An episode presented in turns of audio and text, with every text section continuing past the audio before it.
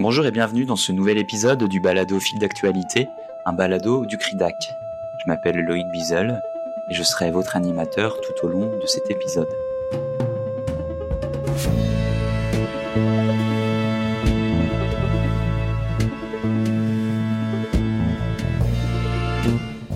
Aujourd'hui, nous nous pencherons sur ce que certains ont commencé à qualifier de nettoyage ethnique dans le Haut-Karabakh, un petit territoire montagneux niché au cœur du Caucase, dont l'histoire est jalonnée de conflits majeurs et de bouleversements territoriaux.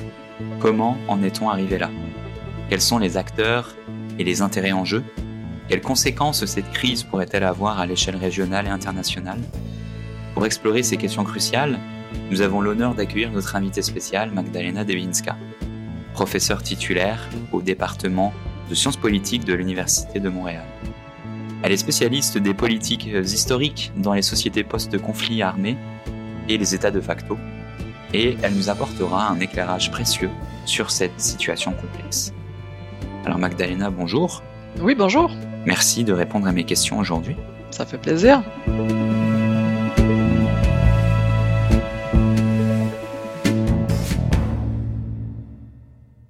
Alors, est-ce que, dans un premier temps, vous pourriez nous donner un aperçu du contexte historique ainsi que de la forme actuelle que prend le conflit entre l'Arménie et l'Azerbaïdjan concernant le, Haut-Karabakh? Et quelle euh, importance revêt ce territoire pour les deux États en question? Ce conflit, c'est un, non, c'est le plus long conflit dans l'espace post-soviétique, donc c'est important de souligner. Donc c'est aussi un peu compliqué de le résumer euh, rapidement. Il s'agit d'un conflit autour d'un territoire qu'on dit indivisible, c'est-à-dire qu'il est considéré inhérent à l'État et à l'identité tant par les Arméniens, pour euh, qui le Haut-Karabakh est terre sacrée, et par les Azerbaïdjanais dont l'historiographie veut que le Haut-Karabakh soit toujours sien en fait, l'histoire officielle en Azerbaïdjan tente de présenter la présence azérie dans la région comme antérieure à celle des Arméniens. Donc, on peut retracer le conflit entourant le Haut-Karabakh au début de la formation, en fait, de l'Union soviétique et la construction dans les années 1920 de l'ethnofédéralisme soviétique, où, en fait, les divisions territoriales faites par Moscou étaient plus ou moins stratégique, plus ou moins arbitraire. En 1921, le Haut-Karabakh est passé à l'Azerbaïdjan. À cette époque-là aussi, déjà, le Haut-Karabakh était habité majoritairement par les Arméniens. Et en 1923, cette région du Haut-Karabakh passe comme région autonome au sein de la République socialiste soviétique de l'Azerbaïdjan. Donc non pas à l'Arménie soviétique, mais à l'Azerbaïdjan soviétique. C'est un territoire qui est enclavé en Azerbaïdjan et tout au long en fait de l'Union soviétique, ce qu'on observe, c'est que les autorités de cette région autonome au sein de l'Azerbaïdjan demandent à Moscou l'attachement du Haut-Karabakh à l'Arménie. Donc, ça serait un transfert à l'intérieur de l'URSS et non pas État à État. Ça n'a jamais été fait.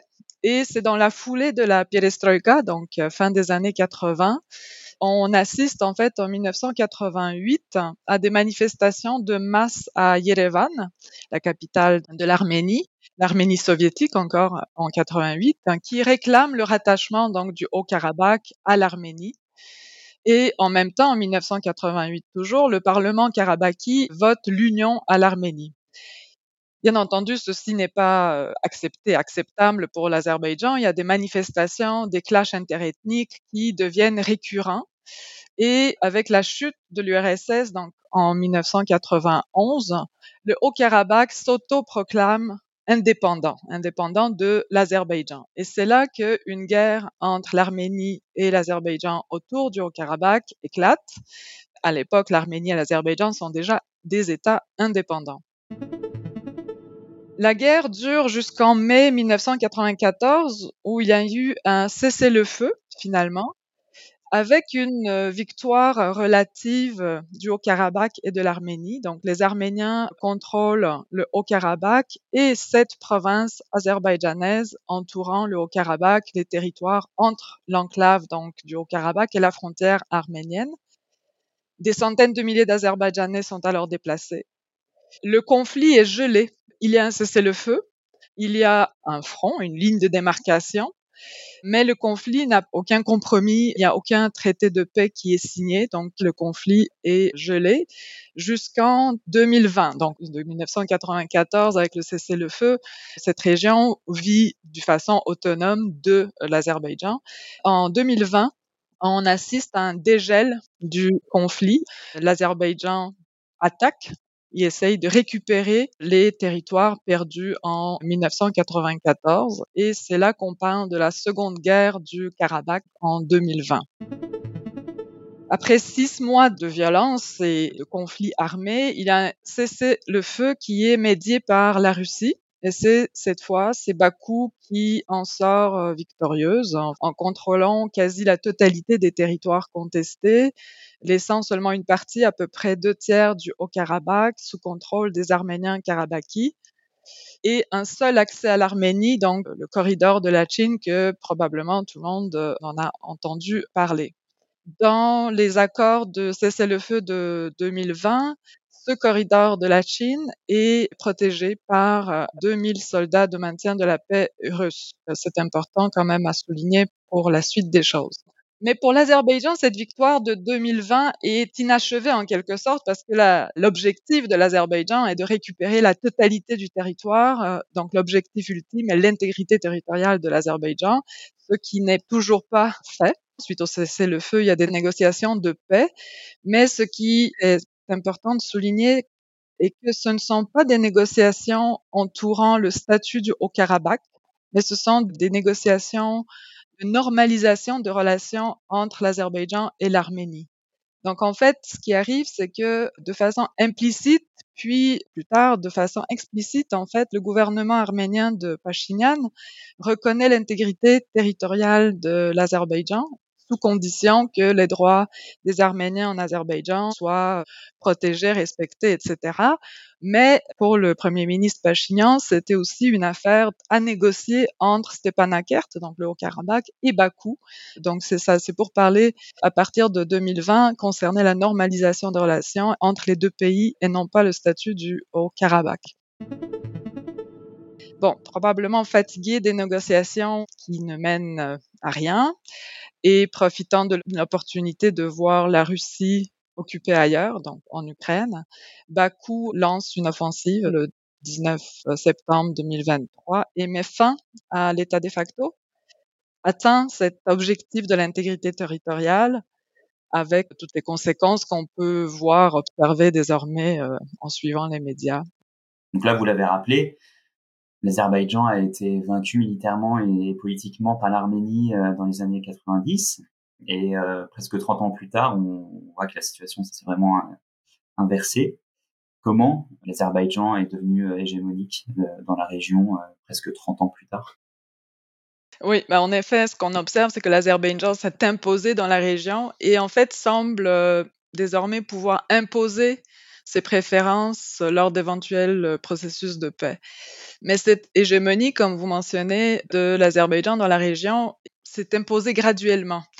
Et grâce déjà au père d'actuel président Ilham Aliyev, Haïdar Aliyev, qui, ayant perdu la première guerre du Karabakh, ayant à gérer une situation sociale tendue avec un nombre important de déplacés internes, il a misé sur les ressources énergétiques. Donc oui, l'Azerbaïdjan a des ressources énergétiques importantes qui servent à augmenter la richesse du pays grâce à la rente pétrolière et gazifère. D'un côté, en fait, les revenus de cette rente pétrolière et gazifère servent à l'accroissement continu des dépenses militaires. L'Azerbaïdjan achète des armes, notamment à l'Israël. Donc, c'est un allié militaire de l'Azerbaïdjan assez important. Il achète des armes à la Russie, à la Turquie, à l'Allemagne, aux États-Unis. Donc, le point est que cette rente pétrolière sert à la militarisation de l'Azerbaïdjan. De l'autre côté, grâce à ses ressources énergétiques, l'Azerbaïdjan s'impose avec le temps comme une puissance énergétique, comme un acteur incontournable pour l'importation du gaz et du pétrole en Europe. Donc, ce qu'on voit se construire, c'est des pipelines, dans des pipelines qui partent de Bakou, traversent la Géorgie, la Turquie et desservent le marché européen par les Balkans et la Grèce. Il y a eu la construction de l'oléoduc BTC, Bakou Tbilissi Ceylan, qui s'est achevé en 2005 et en 2006, euh, c'est le gazoduc BTE, donc euh, Bakou Tbilissi Erzurum en Turquie, qui a été achevé. Donc d'un côté militarisation, de l'autre côté cette euh, puissance énergétique qui s'impose. Et les ressources énergétiques permettent aussi au président Haïdar Aliyev d'ouvrir le marché aux capitaux étrangers. Donc, ce qu'on voit présentement, en fait, il y a 41 euh, compagnies pétrolières de 19 pays du monde différents qui participent à l'exploitation des champs pétroliers en mer Caspienne. Donc, il y a cette imposition finalement de l'Azerbaïdjan comme un incontournable qui permet à l'Azerbaïdjan dont l'allié principal est la Turquie, d'être autonome et se distancer de Moscou, ce qui n'est pas le cas de l'Arménie. Donc, pendant que l'Azerbaïdjan s'impose et gagne en autonomie, l'Arménie est de plus en plus isolée, en fait. Donc, non seulement il y a un écart important entre le PIB de l'Arménie versus l'Azerbaïdjan. Dans l'Azerbaïdjan, à 50 milliards de dollars en 2019, alors qu'en Arménie, on parle de 13 milliards de dollars. En même temps, toutes les infrastructures dans le Caucase, les routes, les pipelines, etc., contournent l'Arménie, donc la rendent marginalisée. Et en même temps, l'Arménie, dans ce contexte-là, est de plus en plus dépendante de la Russie, militairement et économiquement. Je pense que c'est quand même euh, important de noter qu'à partir de 2018, on observe de certaines tensions entre l'Arménie et la Russie, avec l'arrivée au pouvoir du Premier ministre Pachinian, qui écarte du pouvoir en Arménie le clan qu'on appelle le clan Karabaki au pouvoir jusqu'à maintenant. Et Pachinian, lui, mise sur les réformes internes tout en soutenant, et c'est ça le, changement un peu de, vision de politique euh, en Arménie, c'est que l'enjeu du Haut-Karabakh, Pachinian va dire, fait retarder le développement de l'Arménie. Donc l'enjeu du Haut-Karabakh, toujours important, mais différent et séparé de l'enjeu du développement de l'Arménie, quelque chose qui était toujours lié jusqu'à maintenant, c'est-à-dire sur l'agenda politique de l'Arménie. La question du Haut-Karabakh a toujours été euh, une des priorités, enfin la priorité en fait, et euh, c'est quelque chose qui, qui change avec l'arrivée au pouvoir de Pachinian qui mise sur des réformes internes de l'anticorruption, démocratisation, etc., etc. Mais en conséquence de ces politiques-là, de cette dissociation-là, son contrôle sur le Haut-Karabakh diminue et cela fait diminuer son poids dans les relations avec la Russie et la Turquie et avec l'Azerbaïdjan parce que le levier du Haut-Karabakh se perd ici. Donc certains experts vont dire que la politique de Pachinian envers le Haut-Karabakh rend l'Arménie plus marginalisée et plus vulnérable alors qu'à côté l'Azerbaïdjan s'impose.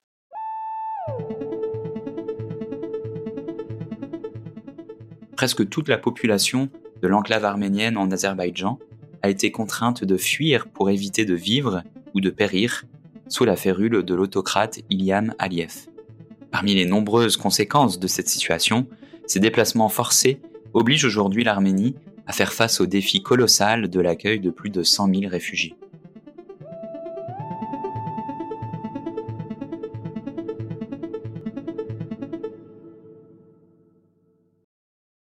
Vous entendre sur euh, un parallèle qui est fait par certains observateurs, observatrices entre euh, la guerre en cours dans le Haut-Karabakh et le génocide arménien qui a été perpétré par l'Empire ottoman euh, au début du XXe siècle. Beaucoup ont évoqué la, la possibilité d'un nettoyage ethnique. Près de 100 000 personnes ont été déplacées depuis l'offensive du 19 septembre. Comment est-ce que cette histoire traumatique peut nous aider à comprendre la situation actuelle? Pensez qu'il est approprié d'utiliser ce terme de nettoyage ethnique à l'heure actuelle? Vous aviez mentionné tantôt que la région du Haut-Karabakh était le berceau historique de la civilisation arménienne. C'est là que les principaux monastères, les principales écoles ont été développées. J'aimerais vous entendre là-dessus. Oui, mais il est certain que pour les Arméniens, cet exil forcé s'inscrit en continuité avec le génocide de 1915. Donc, dans ce sens, le nettoyage ethnique dont on parle euh, dans les médias il a lieu même s'il ne s'agit pas d'un exode forcé physiquement. C'est un exode qui a lieu par crainte, crainte de ce qui adviendra, crainte de vivre aux côtés avec les Azerbaïdjanais. D'ailleurs, il y aurait présentement 150 000 Azerbaïdjanais qui seraient prêts, qui auraient exprimé leur volonté de s'installer dans le Haut-Karabakh. Donc, pour les Arméniens du Haut-Karabakh, c'est un enjeu de taille qui est justifié quelque part par la mémoire collective lointaine, mais pas si lointaine non plus. Il y a eu euh, donc la seconde guerre de 2020 qui était extrêmement brutale et violente. Donc c'est un exil qui est provoqué par cette crainte du traitement des Arméniens en Azerbaïdjan s'ils restent. En fait, Bakou promet une intégration des Arméniens qui choisissent de rester au sein de la société azérie, même si l'autonomie du Haut-Karabakh est liquidée. Stepanakert, donc le nom de la capitale du Haut-Karabakh en arménien, devient Rakendi en, en. Donc il y a toutes sortes de politiques qui sont menées envers le Haut-Karabakh qui liquident en fait le, le Haut-Karabakh. Mais on dit que Bakou va respecter les droits des citoyens azerbaïdjanais d'origine arménienne s'ils décident de rester. En même temps, il y a certains Arméniens du Haut-Karabakh qui ne sont pas bienvenus en Azerbaïdjan, et ça c'est clair. Par exemple, tous ceux qui ont des passeports russes doivent quitter l'Azerbaïdjan. Tous ceux qui se sont installés dans le Haut-Karabakh après la Première Guerre doivent quitter. Donc, seulement les Arméniens de longue date, si je peux dire, dans la région seraient les bienvenus.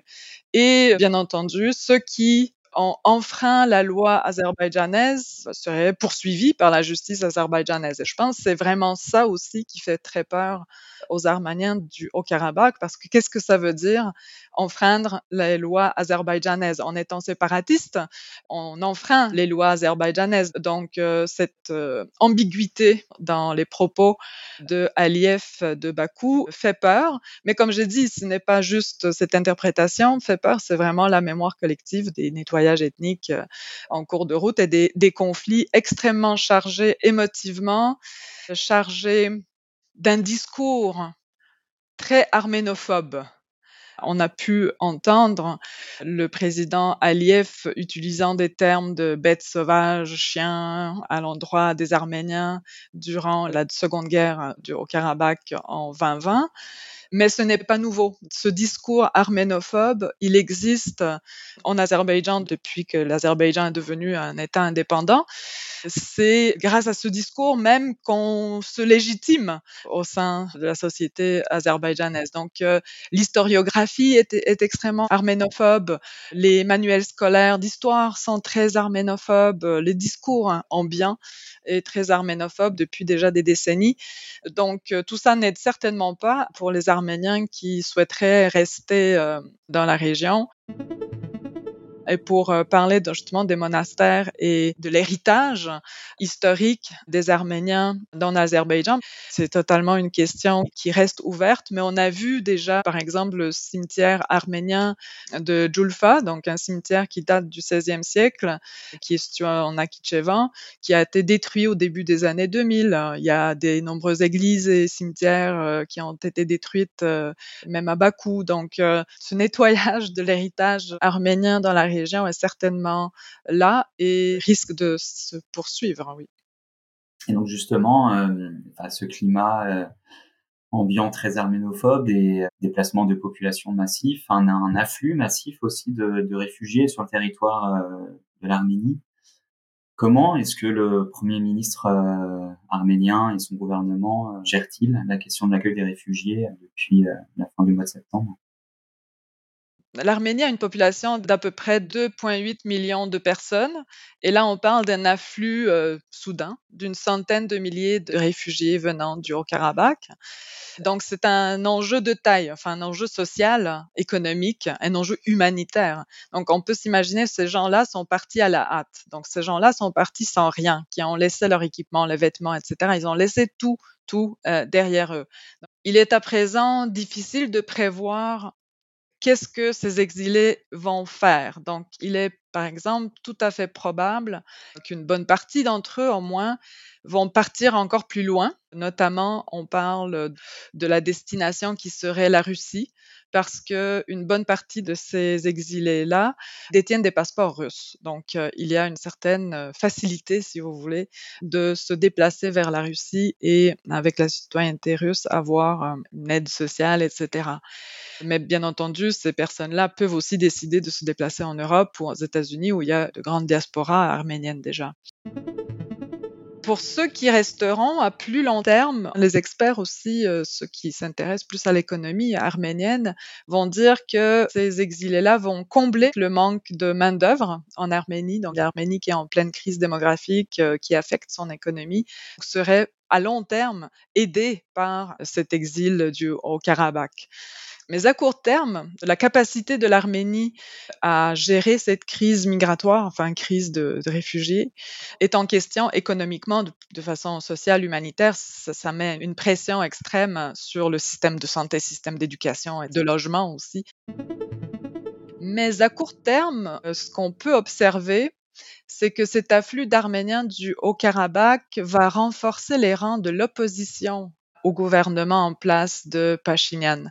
Donc cela reste bien entendu à, voir, mais on avait vu dans les médias euh, ces dernières semaines, c'est que le gouvernement à Yerevan, le gouvernement de Pachinian, est très déstabilisé.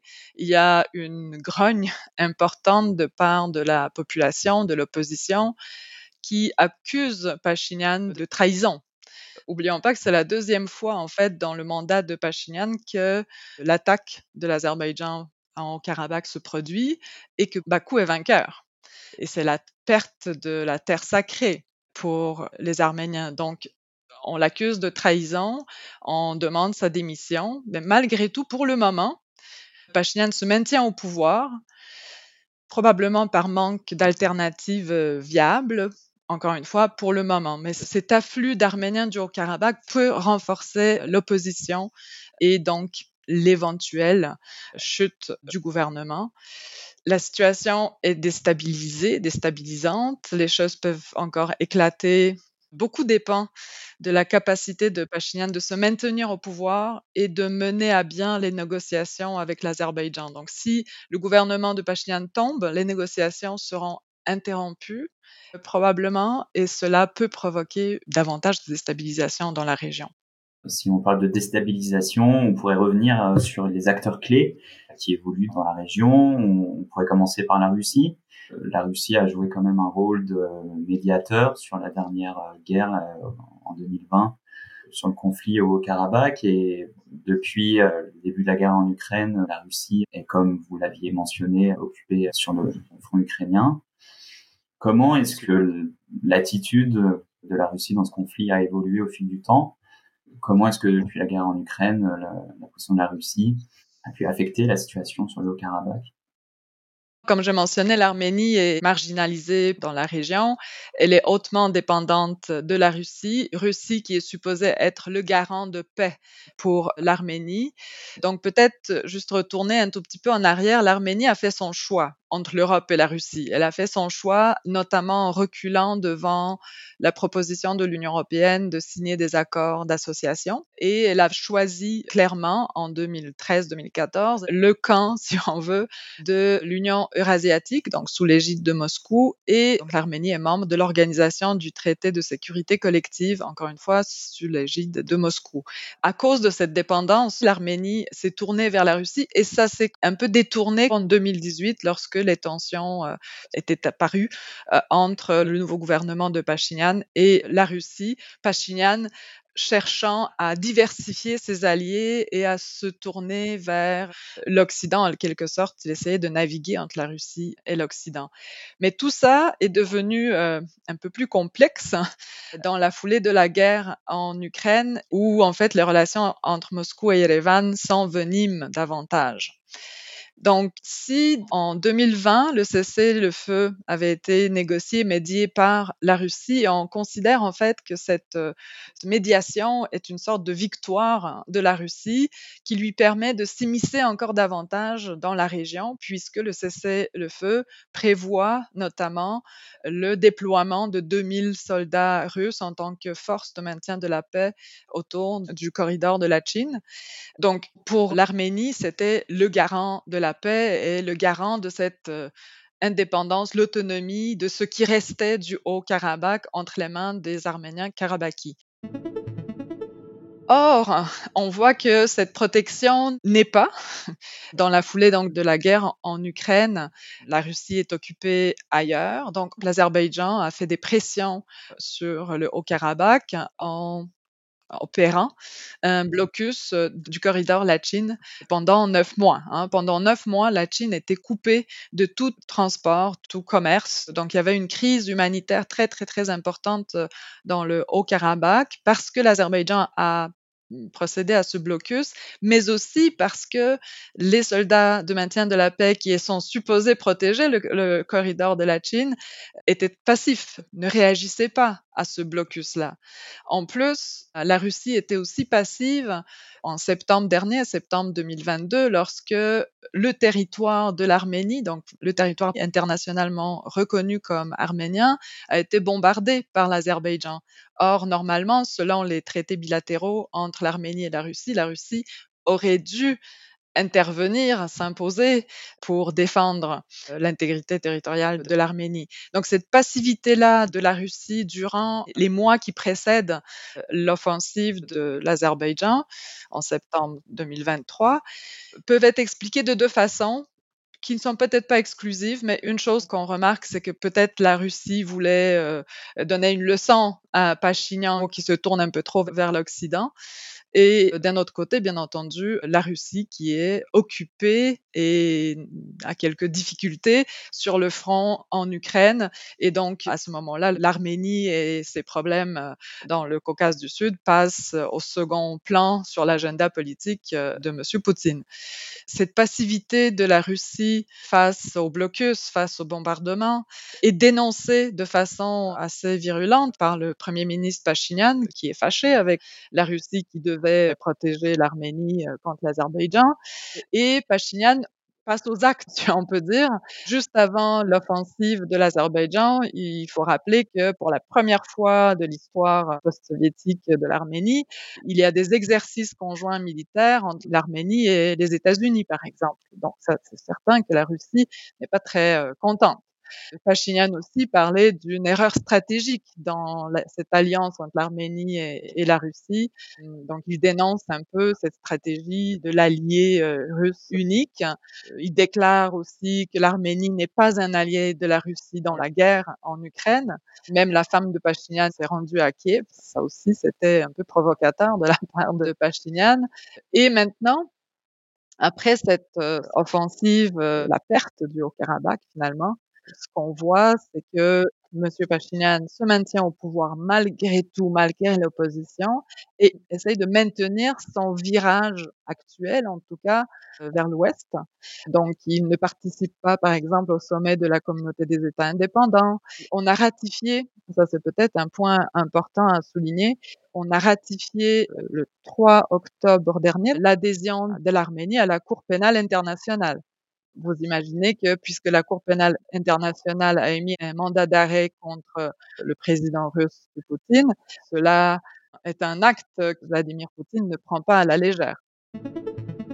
Donc, la position de la Russie dans la région du Caucase du Sud est certainement affaiblie suite à cette offensive. Elle est affaiblie parce que la Russie est occupée ailleurs, mais aussi bon parce que dans la conjoncture actuelle, les soldats russes de maintien de la paix ferment leurs postes. Parce que en fait, ces soldats-là étaient là pour protéger le corridor Lachin, pour secourir et pour protéger la vie quotidienne des Arméniens du Haut-Karabakh. Mais puisqu'il n'y a plus d'Arméniens du Haut-Karabakh, parce qu'ils sont tous, enfin, on n'a pas des chiffres exacts, on ne sait pas combien de personnes sont restées, mais vraiment pas beaucoup. Ce mandat de maintien de la paix des soldats russes euh, s'effrite. Donc, euh, on est en train de fermer des postes de ces soldats-là dans la région. Donc, certainement, ce retrait aussi affaiblit la Russie. On va voir qu'est-ce qui va advenir en Arménie et surtout peut-être qu'est-ce que fera l'Occident face à ce virage actuel pro-européen de l'Arménie. Donc la question reste ouverte. C'est clair, par contre, que dans les puissances régionales, c'est la Turquie qui s'impose au détriment de la Russie pour le moment. Alors justement, un autre euh, acteur clé qu'on n'a pas encore euh, beaucoup mentionné là dans ce dans ce conflit, c'est la Turquie. Donc est-ce que euh, bah, cet affaiblissement dont vous parliez de, la Russie dans la région Caucase Sud, est-ce que la Turquie pourrait profiter de cet affaiblissement-là? Et puis cette région du Nakhichevan on sait la volonté euh, à la fois du côté de l'Azerbaïdjan et du côté turc de créer ce fameux corridor qui pourrait relier les deux pays euh, ensemble. Comment est-ce que cette, euh, cette position de la Turquie vient influencer la situation de ce conflit Certainement, la Turquie a toujours été et est toujours un allié inébranlable de l'Azerbaïdjan. On peut possiblement dire que sans la Turquie, l'Azerbaïdjan n'aurait pas le poids qu'il a à présent, non seulement parce que les pipelines de l'Azerbaïdjan passent par la Géorgie et la Turquie pour se rendre en Europe, donc il y a des connectivités ici, mais par exemple en 2020, lorsque l'Azerbaïdjan attaque les territoires contrôlés par l'Arménie territoires qui, selon le droit international, appartiennent à, l'Azerbaïdjan, mais perdus en 94, Ankara, en fait, appuie militairement Bakou. Il a été appuyé non seulement en parole et en discours, mais aussi militairement. Donc, la Turquie est un appui inébranlable pour l'Azerbaïdjan dans son conflit avec l'Arménie autour du Haut-Karabakh, mais aussi dans la compétition avec la Russie. Donc, il y a tout un jeu de puissance régionale entourant le Haut-Karabakh. La Turquie, donc, s'impose désormais comme une puissance régionale. Et pourquoi c'est possible? Bien entendu parce que l'Azerbaïdjan gagne maintenant euh, sa guerre contre le Haut-Karabakh, mais c'est aussi dans la foulée de la guerre en Ukraine. Que la Turquie se veut médiateur important dans la guerre en Ukraine et Moscou n'a pas vraiment intérêt de s'aliéner la Turquie. Donc on peut aussi interpréter la passivité de la Russie durant le blocus, durant le bombardement, etc. de l'Arménie. On peut aussi l'interpréter en termes plus géopolitiques de ne pas provoquer la Turquie qui a ce rôle un peu euh, ambivalent euh, entre l'Occident et la Russie dans la guerre en Ukraine. Donc Moscou n'a certainement pas intérêt de l'aliéner cela dit, Moscou n'est pas très partante pour voir la Turquie s'imposer davantage dans la région. Et s'imposer davantage voudrait dire ce corridor de Zangezur. Donc, le corridor de Zangezur, je vais l'expliquer un peu plus en détail tout à l'heure, mais c'est certainement un projet qui déplaît tant l'Arménie que Moscou et l'Iran. Donc c'est un projet qui est poussé par l'Azerbaïdjan et la Turquie et qui est contré, si vous voulez, qui n'est pas bien vu par les autres joueurs dans la région. Donc, de quoi s'agit-il? Donc l'Azerbaïdjan est coupé de sa région autonome de Nakhichevan. Donc Nakhichevan, qui est l'exclave, si vous voulez, azerbaïdjanaise entre la Turquie et l'Arménie, est coupé de sa patrie, l'Azerbaïdjan. Il y avait une connectivité entre les deux au sein de l'URSS, le corridor de Zangezur, donc la route qui traversait sous l'Union soviétique, mais qui est complètement fermée, bloquée depuis les conflits, la première guerre du au Karabakh. Tout passage, en fait, tout transport qui doit passer entre l'Azerbaïdjan et Nakhichevan passe par l'Iran. Donc, il est dans l'intérêt de l'Azerbaïdjan de réouvrir le passage entre l'Azerbaïdjan et Nakhichevan, passage qui passe par l'Arménie, le territoire de l'Arménie.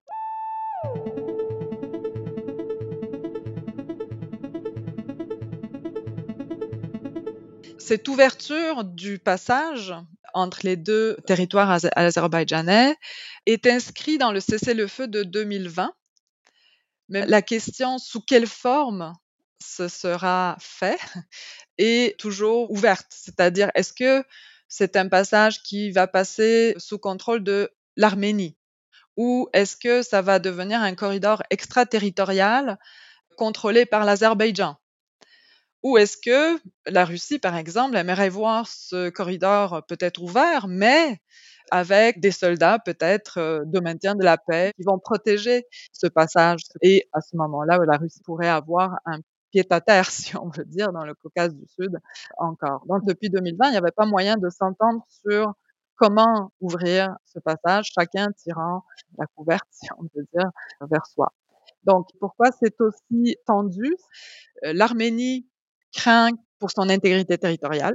Si on ouvre le passage, est-ce que euh, ça veut dire que l'Arménie perd euh, une partie de son territoire? Surtout que le président Aliyev avait déjà dit que le sud de l'Arménie et même la région de Yerevan appartenait à l'Azerbaïdjan. Donc la Russie aimerait aussi euh, garder une mainmise sur le Caucase du Sud, donc il y a un intérêt ici.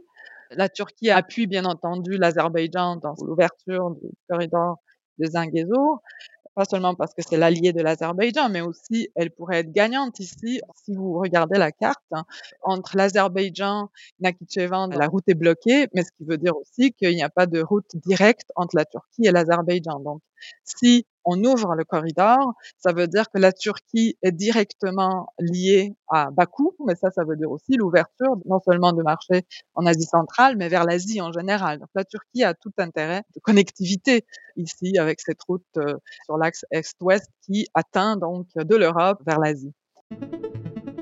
Ceci, bien entendu, déplaît à l'Iran. C'est un autre joueur dont on n'a pas parlé. C'est un joueur qui est un peu timide, disons, mais qui n'est pas un grand joueur, mais qui a le potentiel de devenir un grand joueur. Ce que l'Iran craint, c'est d'être coupé de l'Arménie, l'entièreté de la frontière entre l'Arménie et l'Iran qui deviendrait ce corridor.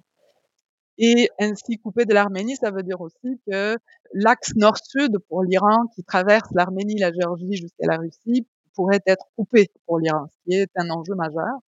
Et aussi, bien entendu, ce que l'Iran euh, n'aimerait pas voir, c'est de voir une continuité territoriale turcophone qui traverse la frontière avec l'Iran. Donc, tous ces intérêts qui sont en divergents font en sorte que, oui, d'un côté, on peut s'imaginer avec cette imposition de l'Azerbaïdjan comme force majeure dans la région, on peut s'imaginer que l'Azerbaïdjan peut imposer ses préférences durant les négociations, donc pourrait pousser l'ouverture sur la forme, sa forme préférée et donc selon les préférences de la Turquie.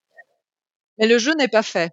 Ce que la Russie et l'Iran euh, essayent de faire présentement, c'est de, raviver l'idée des pourparlers dans un format différent, donc dans un format 3 plus 3, où il y aurait les trois donc euh, parties euh, en conflit, l'Azerbaïdjan, l'Arménie et le Haut-Karabakh, et les trois puissances régionales, Turquie, Iran et Russie. Donc, ce qui écarterait en fait les parties euh, occidentales des pourparlers du, processus de paix.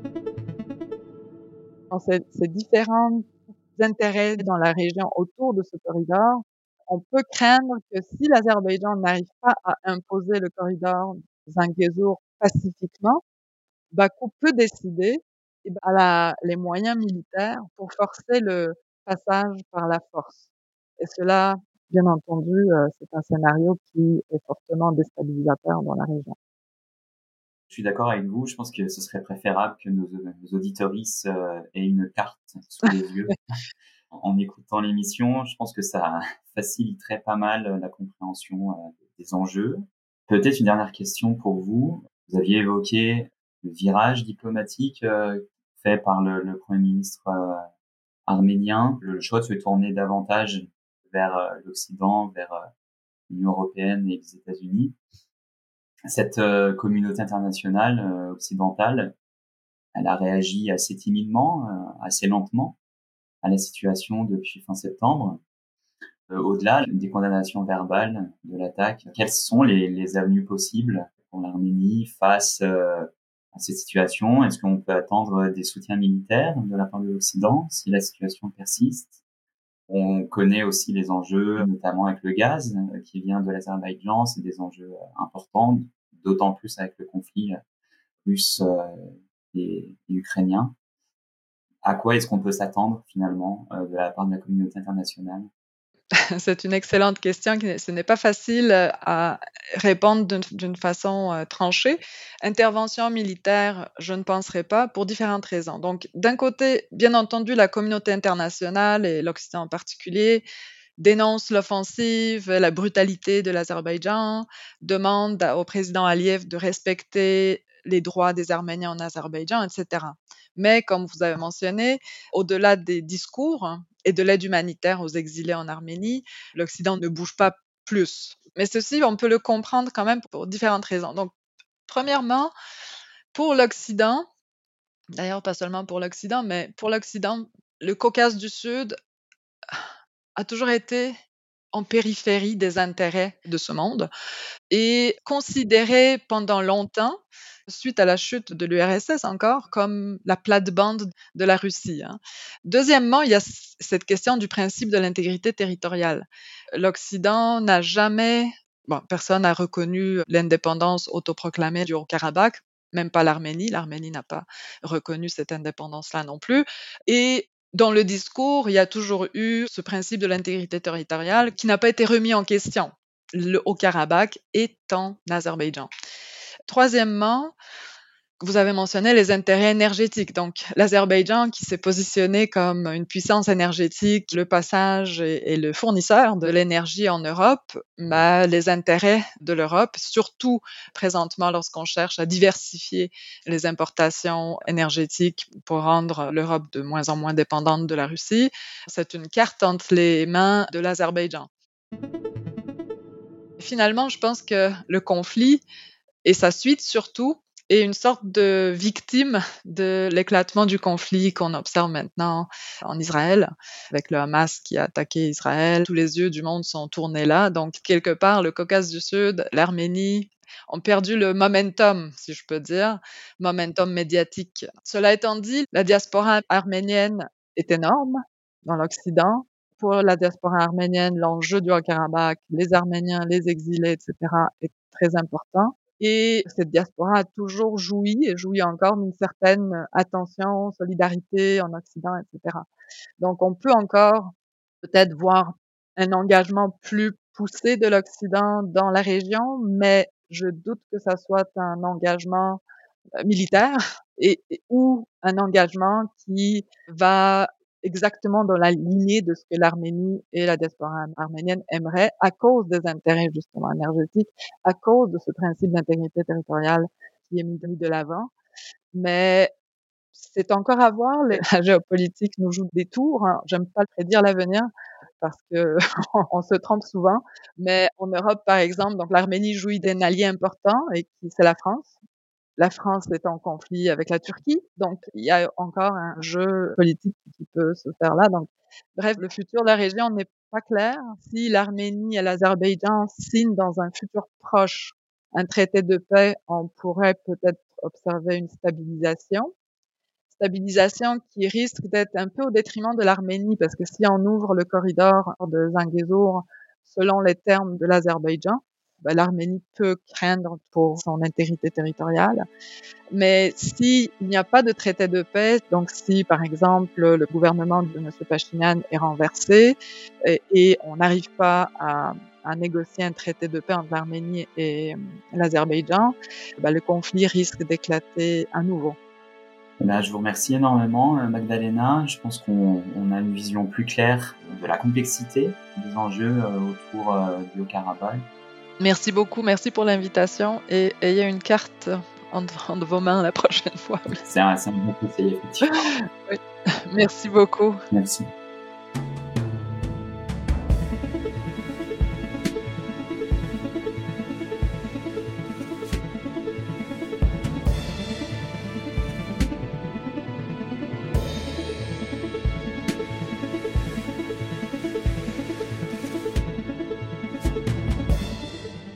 C'est ainsi que s'achève ce nouvel épisode du balado fil d'actualité, un balado du CRIDAC.